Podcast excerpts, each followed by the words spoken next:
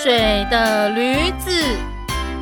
叽叽叽叽叽叽叽叽叽叽叽叽叽叽。夏天到了，树上的蝉呢，快快乐乐的高声唱起歌来，这头也唱，那头也唱，好热闹哦。有一只驴子听到了那个蝉呢美妙的歌声，哎呀，心里好羡慕哦。它好讨厌自己那个难听的声音。驴子哦，心里常常这样想：哦咦，哦咦，哦咦，如果我能够有像蝉一样那么动人的声音，不知道有多好啊！清晨，每当那个蝉的歌声响起的时候，这个驴子就忍不住陷入一种幻想，幻想自己啊有蝉一样响亮的声音。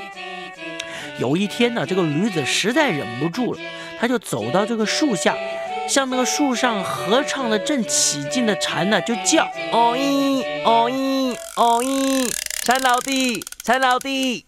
合唱被打断了，站在最低树枝上的一只蝉，他就问了：“你有什么事情吗？”驴子说：“哦咦，哦咦，哦，蝉老弟，我想请教你一个问题。是什么问题呢？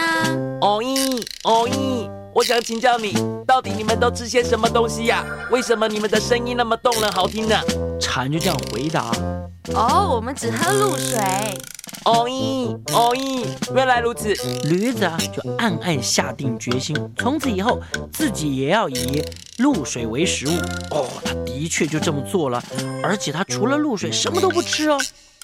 没过多久，这驴子头晕晕的，脑胀胀的，饿得皮包骨就昏倒了。每一个人呢？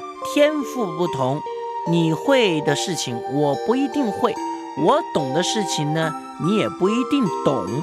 如果你刻意要模仿别人，强求不属于自己的东西，有的时候是徒劳无功的哦。